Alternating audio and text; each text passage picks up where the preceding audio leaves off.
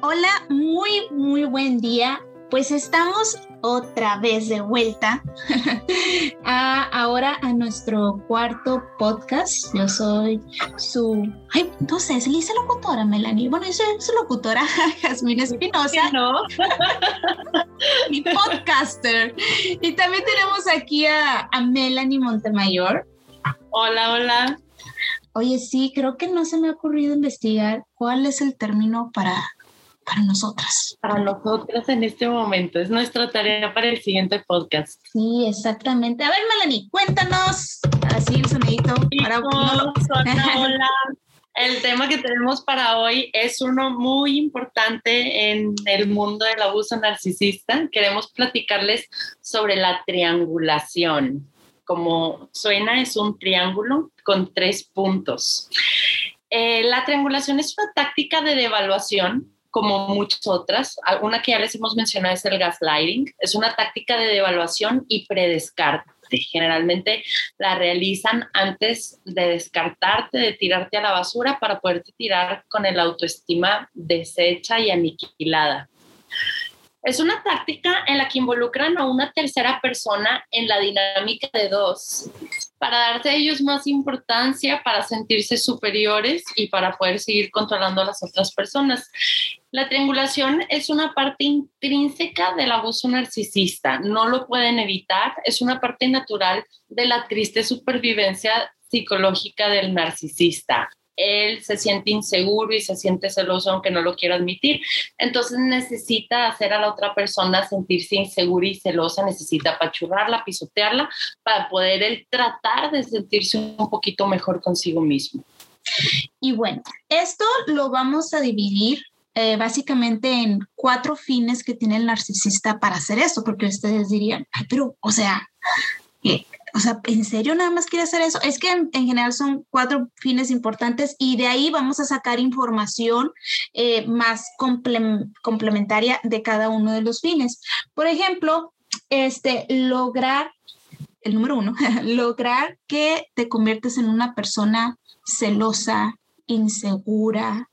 ¿Y, cómo hacen esto? O sea, simplemente el hecho de que empiecen a mencionarte a otra persona. Tal vez tú en ningún momento has sido una persona insegura, tú siempre muy relax, pero el momento que empiezas a tú sentir como que, uh, como ¿qué onda? Quiero, quiero checar su celular, quiero, quiero ir a su área de trabajo. ¿Te das cuenta que estás tratando con un narcisista si piensas, yo antes no era celoso y ahora de pronto me encuentro actuando como espía todos los días? ¿Qué me pasó? Y es que no significa que estés loca, no significa que eres una persona celosa y repito, hombres o mujeres por igual.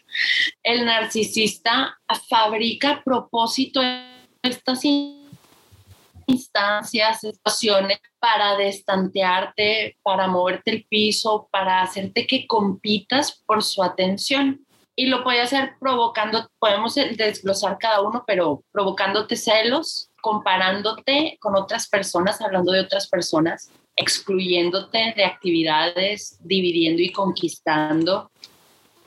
Este, bueno, ¿cómo te puede provocar celos? Por ejemplo, coquetea con otras personas, eh, te compara con sus exes y si le llegas a decir algo, lo niega. O sea, de pasada te hace gaslighting, no dice nada malo, solo estaba siendo amable. Ay, nada más quería incluirla para que se sintiera bienvenida. Ya sabes que a mí me gusta ganarme a todas las personas. Se te hace gaslighting y te proyecta sus celos. Él siente celos y ahora los quiere proyectar hacia ti. Y es lo que estamos... Ay, sorry. es lo que estábamos comentando hace rato, Melanie y yo, de que, bueno, porque, o sea, obviamente puede ser que alguien, o sea, estás con tu pareja, una amistad, lo que sea, y, y tal vez eh, tu pareja se encontró a una ex, la saludó y te lo comenta. Puede ser un comentario totalmente inocente y tampoco vamos a estar dudando de eso, ¿verdad? Eh, pero ¿dónde, ¿dónde identificas cuando es eh, una, un intento de triangulación? Es cuando esto es muy constante y luego cuando tú ya lo enfrentas, cuando tú dices, ¿sabes qué? Me está incomodando esto. Y la reacción de esta persona, la reacción, em, empezarte a hacer el gaslight, empezar a decir, es que eres una exagerada, ¿cómo piensas, cómo piensas eso? Y el ataque, el hecho de que te ataquen, ya, ya esta es tu señal de que, con permiso, me paso a retirar. Cuando con una buena persona sale un tema así, un tema difícil, un problema entre los dos, o se encuentra un ex o lo que sea, y lo comunica contigo, sientes honestidad adentro, sientes la claridad, sientes tranquilidad. Con el narcisista es todo lo contrario. Todo el tiempo actúa en secreto, em, sin ser claro. Digo una cosa contigo y le digo lo contrario a esta otra persona. Y el objetivo es todo lo contrario, no hacerte sentir segura de la relación, ponerte celosa de la relación, hacerte sentir que no vales tanto como la otra persona. Y lo peor del caso es que a la otra persona le está haciendo lo mismo, le está haciendo sentir que no vale tanto como tú, porque el chiste en su mentecita enferma es que las dos estén compitiendo por él. y esto entra en el, eso que mencionas entra en el punto de otro de los fines del narcisista, que es desvalorarte. Desvalorarte, ya sea, como dice Melanie, este, por otra persona, y hace rato comentamos, por hobbies también, que de repente...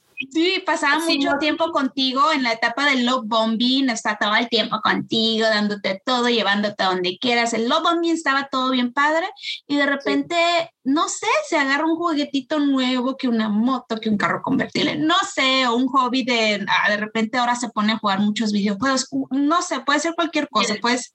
Es de evaluarte. De hecho, esta tercera persona puede ser real o imaginaria y muchas veces las cosas que te cuenta esta persona las está agrandando y exagerando. Tal vez esta otra persona no está dispuesta a hacer por él todo lo que él dice o no lo admira tanto como él dice.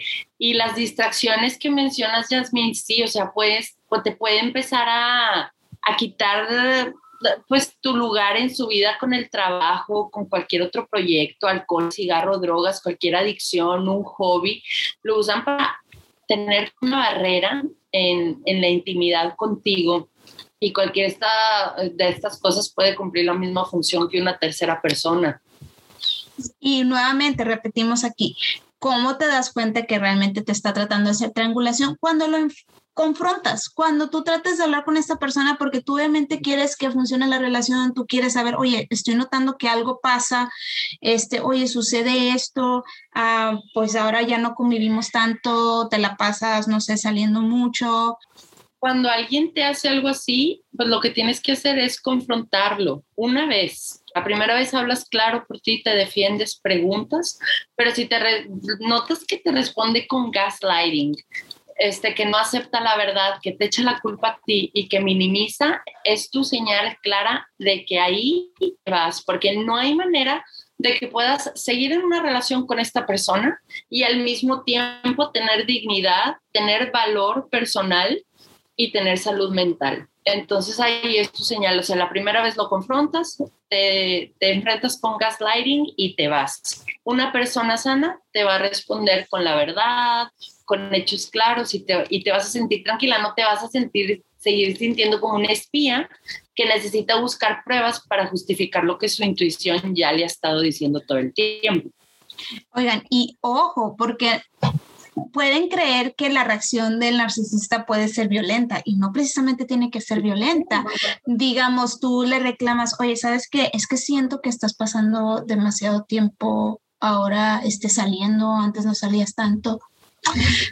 Ay, es que yo creo que tu perspectiva eh, mm, no, no, lo estás viendo bien, es que tú no entiendes que yo tengo que estar saliendo porque es la manera en que eh, yo también me, me, trato de desahogar, es que he tenido muchas broncas y, y este, no, no, piensas en mí, no piensas en mí, yo también necesito tiempo para mí, o sea, me gustaría que, que, que, que entendieras un poco, que me entendieras, estoy pasando por muchas cosas y, y no te lo estás tomando, o sea, así bien te empiezan. Hacen que pongas el foco en la atención en ti misma. No puedo entender cómo una persona como tú, que también es tan ocupada, o sea, tú que tienes hijos, que trabajas, no puedo entender cómo tú que eres ocupada, no puedes entender que yo estoy ocupado. Entonces ya te hacen sentir encima culpable y peiche, o sea, como si fueras muy necesitada cuando no eres. Estás pidiendo lo natural, ¿no? Sentirte vista por alguien. Oye, es donde entra lo que por eso nosotros queremos tener todo evidencia, todo grabado, todo en texto, porque eh, eh, cuando dices que lo dijimos en uno de los podcasts, de que cuando sientes que te gustaría, ching, me gustaría haber grabado esto para, ves, ves, o sea, es cuando... Estás en ciclo de manipulación y ya estás bien entrada. Oye, dentro de este mismo punto de hacerte sentir insegura y celosa, quiero mencionar las redes sociales, porque uh. son una herramienta para los narcisistas hoy en día. Suben fotos a redes sociales igual, no parece, o sea, si lo analizas, si lo platicas con alguien, mm, no le puedes poner el dedo en la llaga, no le puedes echar la culpa, pero están diseñadas para molestarte. Con la amiga que me topé, con no sé quién que me hizo un regalo, con esta persona que me vino a visitar, o sea, usan cualquier cosita para agrandarla, exagerarla, toman hechos que sean ciertos o falsos para hacerte sentir que necesitas esforzarte más por ellos. Entramos al punto número tres del fin del narcisista, que tú como víctima, o que la víctima en general, ¿verdad? Trate ahora de esforzarse para poder, para poder satisfacerlo a él, para poder competir contra o el hobby o el objeto o la otra persona. Entonces ahora dices, ah, me parece muy tonta porque una persona inteligente, ¿qué quieres hacer con tus personas más cercanas, con las personas que te rodean? Oye, quieres crecerlas, enaltecerlas, hacerlas sentir segura, te cuidas de no darles celos porque quieres cuidar esa relación y ¿Cómo quieres que sea tu novio, tu novia, tu esposo, tu esposa, tu hija, tu mamá, tus hermanos? O sea, ¿qué quieres para la gente cercana tuya? Que sea feliz, que sea completa, que mejore, que crezca. Se me hace muy tonto lo contrario que hace el narcisista, que es apachurrarte y destruirte, pues para él sentirse un poquito mejor, o sea, es por su propio ego dañado.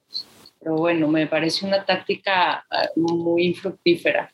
Fíjate que estaba leyendo que eso también se da, pues sí, se da bastante eh, en, en, las familias también, o sea, no, regularmente nuestros ejemplos están basados en parejas, pero también tenemos ejemplos de la familia, como el típico cuando es una mamá o un padre narcisista que empieza a poner a los hijos entre los hermanos en contra, o si son una, este, una un padre o una madre narcisista que está divorciado entra, trata de poner al hijo en contra de la mamá o del papá. Ajá, entonces eso también se da. Tienen unos comentarios, esto también pasa en la pareja, pero aplica mucho en las familias, como lo comentas, en las que te hacen triangulación hablándote de otras personas, directa o disimuladamente. Pueden ser comentarios muy indirectos y existen comentarios positivos y negativos. Por ejemplo, dicen algo positivo de otra persona que tú no tienes. Esto lo hacen un chorro los papás, las mamás. Este, oye, tu prima tiene un novio extranjero y ya se va a casar. Así como, o sea, dándote a entender que tú no puedes ser lo suficientemente buena para conseguir casarte con alguien. Comentario que está mal a muchos niveles, pero no vamos a entrar en eso ahorita. Este, en secreto quieren que te sientas insuficiente y, y sin valor y que compitas a veces por la aprobación de esa mamá, de ese papá. Y los comentarios, pues sí, o sea, quieres brillar ante sus ojos, ¿no? Como la otra persona. Y los, y, o mencionando algo negativo de la otra persona que tú también tienes. O sea, cualquier tontería. Si a ti te gusta andar en un tipo de tenis, si tú te acabas de tatuar, ay no, se acaba de salir una chava en la tele como llena de tatuajes, pero se ve tan sucia, yo creo que no se valora a sí misma y por eso lo hace. Y te está haciendo sentir súper mal a ti indirectamente por medio de criticar a otra persona. Te, te, voy a dar un ejemplo de, porque a mí me pasó, eh, un, un, ejemplo que es ahora en cuanto al papá hace comentarios al hijo para como poner mal a la mamá, de que digamos el papá le pregunta al hijo, oye, no, usted ya está, ¿cómo va tu computadora? Y que diga, no sé, no, mi mamá ya me la armó, ya me ayudó. Bueno, si hubiera sido yo, yo te hubiera enseñado cómo armarla. O sea, está, es necesario, es necesario ese comentario, o sea, es necesario que lo dijeras, o sea, sí. Sí, no, si realmente te encargas de tus propios sentimientos. Si realmente quieres lo mejor para tu hijo, pues no lo haría sentir mal ese comentario. O sea, disfrútate a ti mismo cuando estés allá con el otro papá y disfrútate a ti mismo cuando estés aquí conmigo también. Pero es que al avergonzarte, pues ellos logran sentirse superiores y el ego del narcisista es como de un niñito de dos o tres años y que necesita de esto todo el tiempo. Otra manera en la que te hacen triangulación es simplemente excluyéndote de conversaciones, chistes, actividades, o sea, te, quieren hacer sentir y demostrar que no formas parte de un grupo selecto y que por lo tanto no eres valioso, no eres suficientemente valioso. O a veces reteniendo información de ti, haciéndote sentir rechazada. Esto pasa en las parejas y también pasa mucho en las familias. O sea, a este familiar no le vamos a compartir toda la información sobre tal cosa. Este, ese también es un tipo de triangulación, simplemente excluyéndote.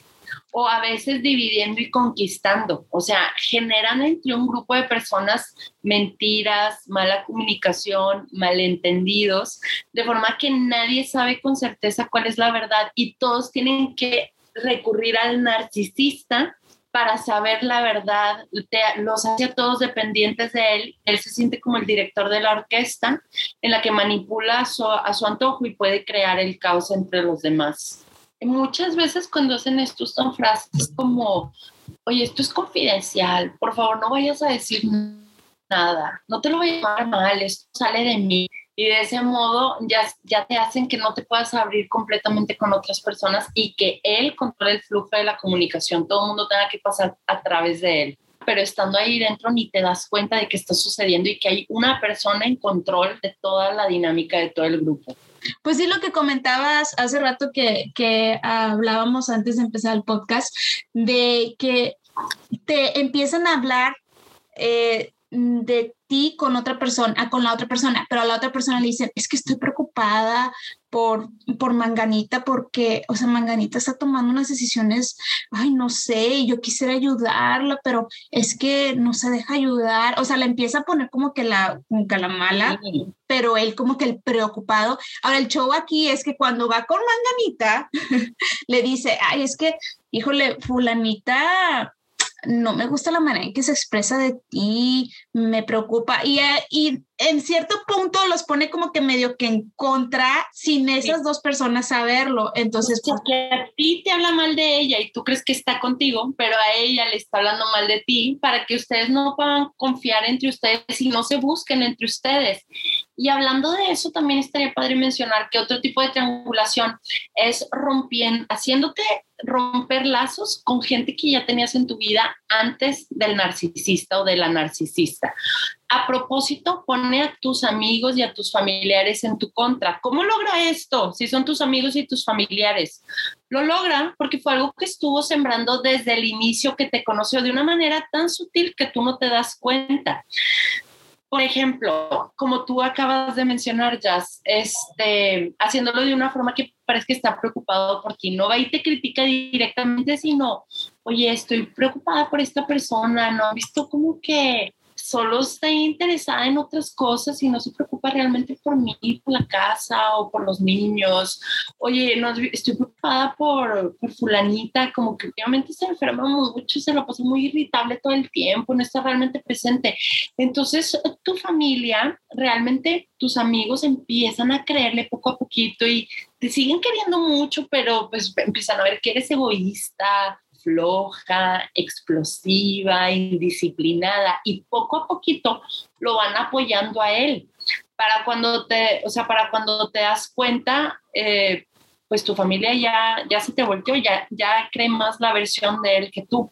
Y el narcisista lo hace porque sabe que no te va a ganar si, si pelea o si juega uno a uno contigo. Necesita ir formando un equipo para que tu gente más cercana esté, esté en contra tuya. Fíjate que ahorita que mencionas eso, este, me acuerdo de, algo que también habías dicho, lo que es el, el silbido del perro, de que imagínate que estás ah. en un grupo, estás con ellos, ¿no? Estás con la, en el grupo familiar y ahí en una reunión y el y la persona dice algo que solo tú entiendes y te lastima. Ahora, si tú quisieras como que decir, oye, dijiste esto, o como que decirle a la familia, es que él dijo esto, pues van a decir, ¿de qué hablas? O sea, nada que ver, no te lo quiso decir con ese fin, estás exagerando, porque ya, ya, este, ya ellos ya están, este, ya también muy manipulados y tú ya te sientes con todo el gaslighting en la cabeza y que, oye, sí es cierto, tal vez yo estoy exagerando, es verdad. O sea,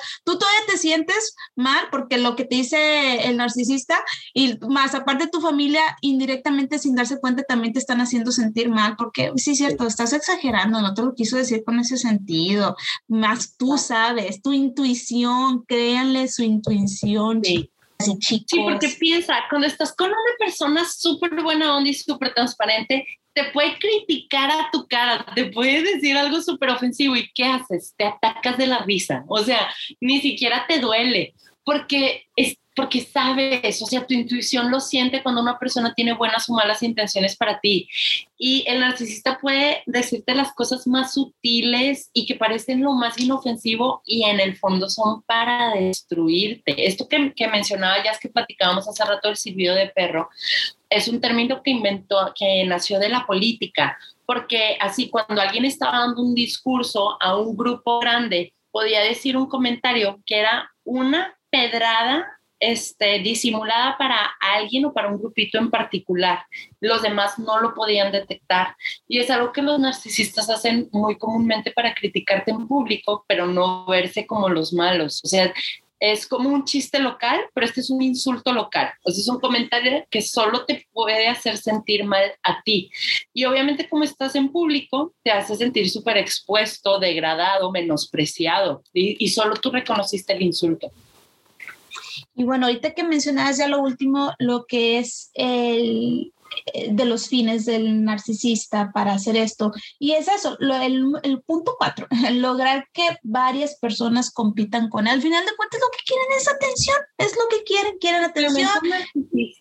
Sí, sí, es súper patético ya que lo puedes ver bien. Por eso lo más recomendable es informarte como estás haciendo ahorita con este podcast, porque una vez que, tienes información, que sabes cómo funciona, ya no caes en el juego, ya no logras que te hagan sentir mal, ya no te esfuerzas más por complacerlo, ya no buscas por su atención. Puedes reconocer, puedes ponerle nombre, triangulación y alejarte y hasta puedes darte cuenta de que el narcisista tiene que hacer todo este circo, todo este show, tiene que elaborar estas escenas y espectáculos solo para conseguir suplemento narcisista. O sea, se tiene que esforzar tanto solo para tener atención, solo para sentirse como alguien vivo. Es súper patético, súper patético ya que lo ves bien. Y reconocer que necesitas hacer contacto cero. No hay manera de estar en esta relación y al mismo tiempo estar bien, estar tranquilo. Necesitas salirte.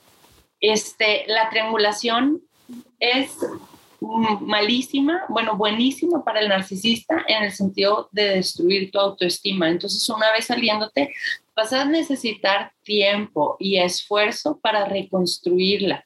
Puedes trabajar en esto. Un ejemplo muy típico de la triangulación, en la que, por ejemplo, esta sí es más de pareja. O sea, cuando el narcisista tiene una pareja, pues sabemos que el narcisista es muy abusivo emocionalmente pero entonces él es el abusador y la pareja suele ser la víctima en este aspecto.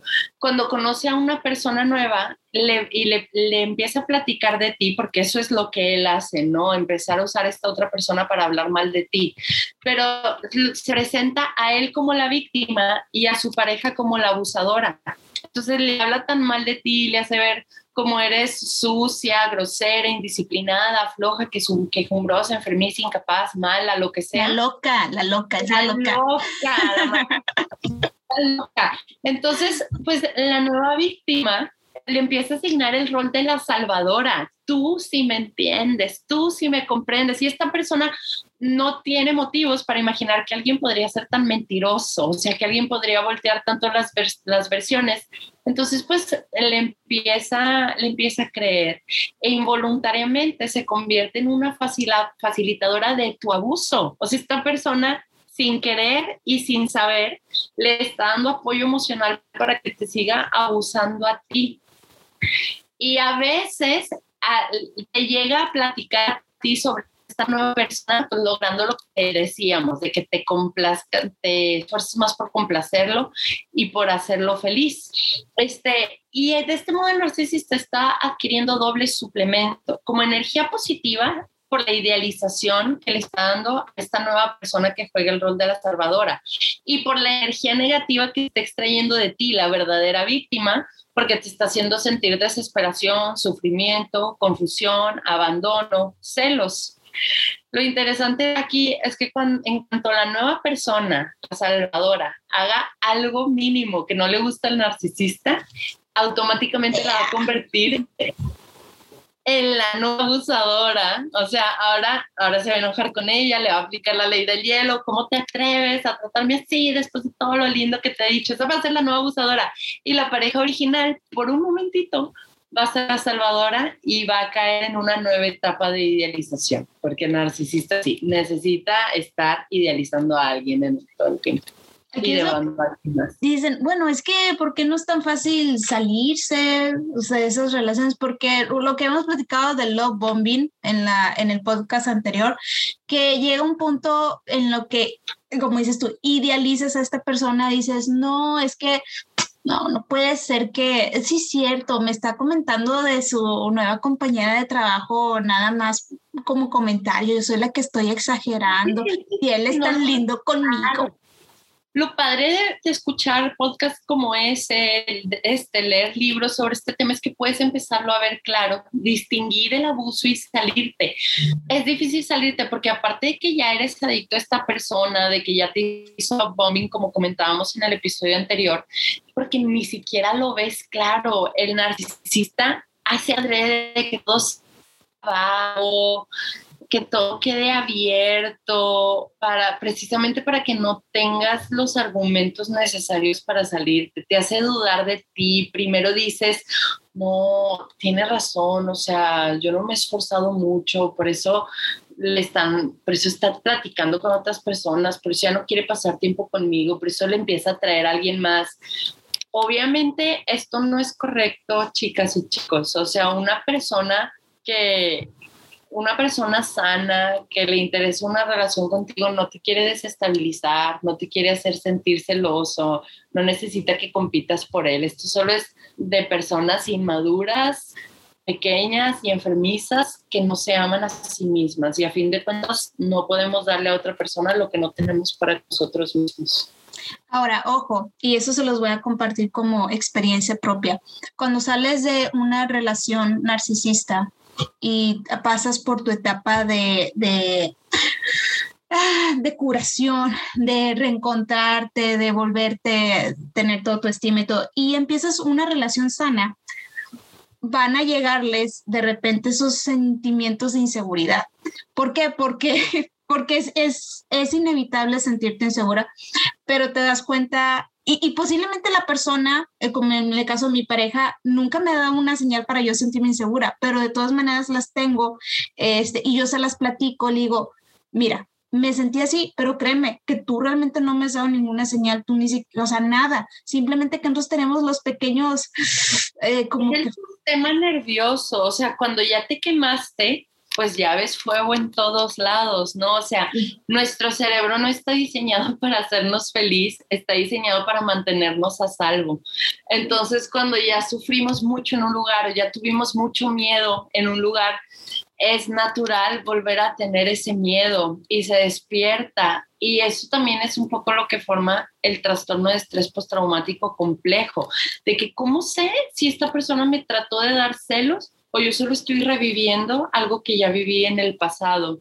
Entonces, es súper importante, aunque ya te hayas olvidado del narcisista, seguir recorriendo este camino de sanación para llegar al final de tus miedos, al final de tu trastorno de estrés postraumático complejo. Y como dices, si ahorita estás en una relación con una persona buena, hacérselo saber. O sea, yo pasado y esto, yo tengo este trastorno de estrés postraumático complejo y, y, comentarle estos episodios que, que tienes, para, pues con suerte, con su apoyo y con su ayuda, tú puedes continuar en tu proceso de sanación y seguir siendo todavía mejor pareja para, para esta nueva persona y sobre todo para contigo mismo. Exacto. Pues bueno, estos fueron recapitulando los cuatro fines del narcisista para hacer su triangulación. Yo le digo como que es su pequeño montaje, de hecho, donde él quiere ser el super protagonista y quiere que todo el mundo vea su show. Este, bueno, y hacerte, número uno, hacerte sentir insegura, eh, con celos. Eh, eso es más que nada, eh, acomplejarte los celos. Este, lo número dos, desvalorarte en frente de lo demás, o sea, ya sea personas, hobbies, o sea, imagínate que te empiezas a sentir menos por, no sé, eh, una moto, un, hobby o otra persona que existe o no existe, desvalorarte, o sea, pum, hacerte para abajo. Lo que sigue es eh, número tres, el otro de los fines es hacer que tú hagas ahora, complacerle. O sea, porque porque quieras ahora estás compitiendo. Lo tratas de complacer ahora. Y el cuatro, pues hacer que muchas personas compitan por él, porque como ya empieza a agarrar un grupito de personas, y ojo, porque no siempre son personas desconocidas, a veces está tu propia familia, como mencionaste, Melanie, este, son, pueden ser tus propias amistades de años, tu propia familia, y, y tampoco hay un punto muy importante que no hay que irte directamente a atacarlos a ellos porque muchas veces ellos también son una víctima más de, de estas personas. No, y cuando lo cuando si lo haces, lo único que les estás demostrando que la loca te platicó. O sea, lo mejor que puedes hacer aquí es actuar con calma, de acuerdo a tus valores y dejar que el, el tiempo le quite la máscara a todos. Sí, hay que mantener bastante calma y por favor intenten a toda costa eh, cortar con cuando ya ves este patrón y ya es muy seguido que te lo está haciendo y tú lo confrontas y él sigue de que no, que tú estás exagerando, las chicas, ¡pum! Roca gris. O sea, ¡pum! o cero. y preguntarte por qué lo he estado permitiendo desde un principio, porque estoy luchando por la atención de alguien más en vez de yo ser feliz conmigo misma, quitarme esta persona que me estorba y ya. Entonces ahí es donde, pues, si uno tiene que hacer introspección y en serio, en serio, atender su, su camino de sanación, recorrer su camino de sanación para llevar una vida más placentera. Intuición, chicas, la, intuición, chicas y chicos, porque luego nos dicen de que es que las son, sí, también ellos, sí, pero yo creo que a veces los que tenemos más intuición somos nosotros. Honestamente me han tocado compañeros que dicen, ay, no me di cuenta que la chava era así, yo nada. Le dije, no, hombre, nosotros sí lo vemos, este, no lo vemos con nuestras propias personas con las que salimos, ¿verdad? Pero por afuera sí lo logramos ver. Hay de todo sí, tanto en hombres como en mujeres puedes decir, nunca lo vi o ay, siempre lo supe porque no me hice caso. Sí, no, qué demonios. Y bueno, se me hace, ¿sabes qué estaría muy bien, Melanie? Que en el siguiente episodio, no sé si podíamos ver algunas de las técnicas o lo que hablamos del contacto cero, de la roca gris, este, para, ahorita que ya, ya tiramos mucho, mucho del tema, bueno, ya tal vez algunos establecer contacto cero, definitivamente. Sí, es un tema también eh, muy profundo del que hay mucho que decir. Porque ya siento que varias, porque ya me han comentado varias personas de que, ah, yo siento que esta persona, pero ¿cómo le hago? Ah, bueno, yo creo que a, raíz de estos, de estos podcasts ya están detectando algunas, entonces vamos a darles una, como que, aquí está, una ayudadita. Sí. Porque este, o sea, si no lo ves, te quedas en el ciclo repetitivo décadas. Pues, no sé, no sé cuántos años tengas, pero décadas más, de que estuve siete años con esta persona que me destruyó. Al fin logré salirme y ya estaba bien y volví a tener una pareja que parecía mucho mejor y luego fueron diez años en los que me destruyó aún peor. Entonces, escuchando este tipo de, información, empezándolo a ver, pues hacer un cambio radical en tu vida para bien y de pasada ayudarle a los tuyos si tienes amigos en esta situación. Pues sí, ese es el plan. El plan es informar, ayudar y los que tengan dudas o comentarios, ya saben, siempre son bien recibidos. Aquí los leemos. Y bueno, Melanie, pues esto fue todo por el día de hoy. Muchísimas gracias y los vemos. seguros, a salvo y confíen en su intuición. Sí, intuición y tiempo. Cuídense. Bye. Bye.